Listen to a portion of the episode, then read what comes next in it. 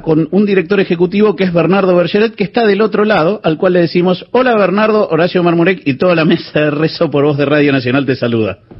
Hola, ¿cómo estás? Buen día, buen día. Eh, ¿Cómo fue? ¿Cómo está siendo Ventana Sur, que hoy es su último día, no?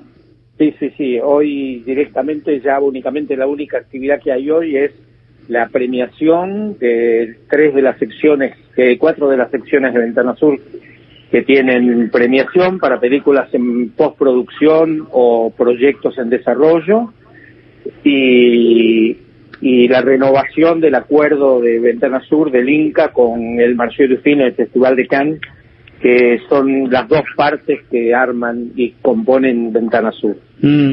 Eh, Bernardo, eh, a ver, cuando, cuando hablamos de la industria audiovisual, hoy hablamos de un mercado que tiene mucho movimiento, que tiene mucha coproducción en el mundo, que circula de un lado al otro y que me imagino que en estos tiempos de pandemia eh, se reformula y se piensa de nuevo, ¿no?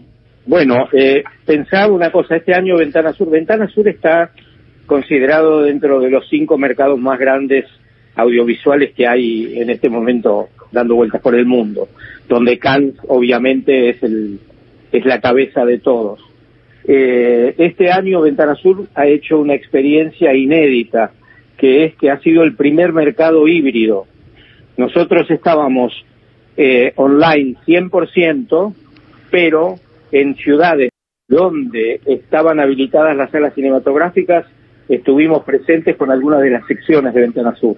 Estuvimos en Madrid, estuvimos en México, DF, en Bogotá, en San Pablo, en Chile, en Santiago de Chile, y a último momento tuvimos que cancelar porque se cancelaron, se cerraron las salas por el rebrote del COVID en Roma y en París. Como en París reabren el día 14, 15 y 16, Ventana Sur va a tener eh, screenings durante esos dos días en las salas de Parnasian, en dos de las salas. Eh, obviamente Ventana Sur está cerrado únicamente para profesionales de la industria, ¿no? eh, y bueno, o sea que hoy terminamos, pero continuamos el 15 y el 16 en dos salas de París para los distribuidores, los compradores y los programadores de festivales de Europa.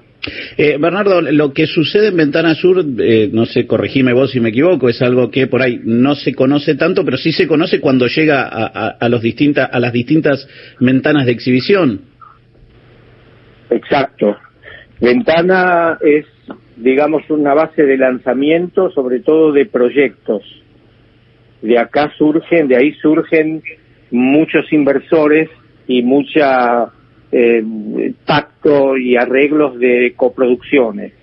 Eh, Ventana Sur está focalizado en todo el cine latinoamericano, con Argentina obviamente liderando eh, la región.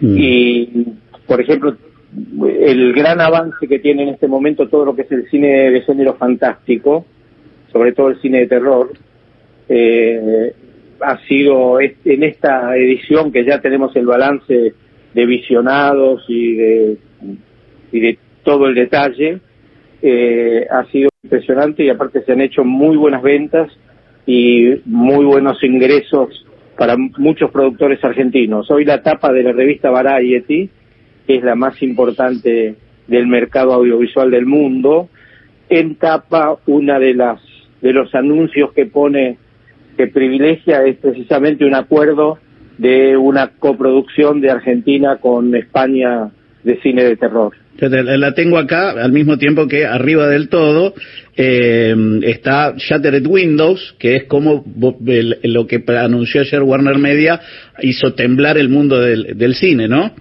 Exactamente. a ver, para, para, que, para que no se quede en una charla entre la cual nos entendemos Bernardo y yo, eh, ayer eh, Warner Media, que es la dueña de Warner, que a la uh -huh. vez es dueña de HBO Max, que es, es parte de un conglomerado mediático, dijo, miren muchachos, el año que viene, todos nuestros estrenos de cine, Mujer Maravilla 1984, Matrix 4, o sea, peliculones, eh, los vamos a lanzar en donde se puede en el cine y en nuestra plataforma al mismo tiempo. La vamos a dejar un mes y después vemos qué, qué hacemos. Entonces eso cierra eh, aquella idea que se venía sosteniendo hasta ahora de una manera u otra de primero exhibo en el cine y después mando a plataformas. Un poco lo que pasa hoy con Mulan eh, en Disney Plus. Eh, y, y, no sé eso vos que estás en el mercado específicamente, ¿cómo cayó? Porque en estas charlas se debe haber comentado. Bueno, acá a los que hay que preguntarles a los exhibidores, eh, a los dueños de las salas de cine, porque evidentemente ellos hoy consideran que son los más afectados. Yo de todas maneras creo que van a poder convivir eh, el streaming con, con lo presencial. Eh, el cine también es un hecho social, es eh, un espectáculo de familia, eh, y por otro lado, el público que va en busca de otro cine, de cine de autor, llamémoslo, es un público que lo quiere ver en pantalla grande. Mm. Es un público que no creo que abandone el cine tan rápidamente. Obviamente, el coronavirus está permitiendo que todo eso que se veía venir, que iba a ocurrir en los próximos años, de golpe lo tengamos encima y hoy ya Warner haya decidido los estrenos paralelos de presencial y streaming. Ahora, es un cine menos masivo, ¿no? Ese cine de autor, ese cine que todavía, mm, según lo que usted entiende, va a persistir en las salas, es un cine menos masivo, menos pochoclero. Sí, es un cine menos pochoclero, pero es un cine que tiene un público, es un público que está ávido por ver determinadas películas, películas que a veces no llegan, no, no circulan fuera de, de su país de origen, y creo que es una chance importante como para marcar un camino, va a haber, creo que va a haber una apertura interesante. Ayer precisamente hubo entre las muchas charlas de Ventana Sur, hubo una donde hablaron un exhibidor y dos distribuidores, uno en Estados Unidos y otro en España.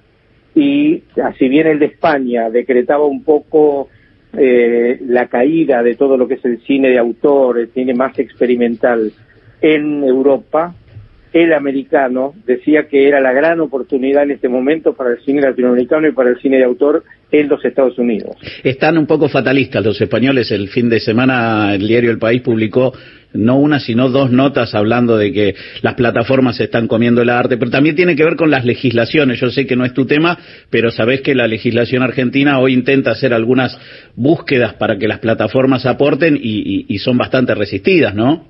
Sí, sí, lo correcto sería que aporte, obviamente. Claro. Eh, Bernardo, eh, Ventana Sur, eh, por ejemplo, yo creo que encontré, el año pasado creo que fue eh, la camiseta de Dios, que era una, un proyecto que se fue a pichear ahí y que, y que tenía que ver con Maradona, y este año debe haber algunos, algunas ideas y algunos proyectos que deben estar buenos contarle a la gente. Este año lo que tuvo mucho impacto por lo menos tuvo muchos después eh, encuentros, porque nosotros tenemos registrado todos después los encuentros individuales de productores con otros para coproducción o para venta, fue una miniserie sobre Fangio. Mira, que tuvo mucho, mucho, mucho rebote.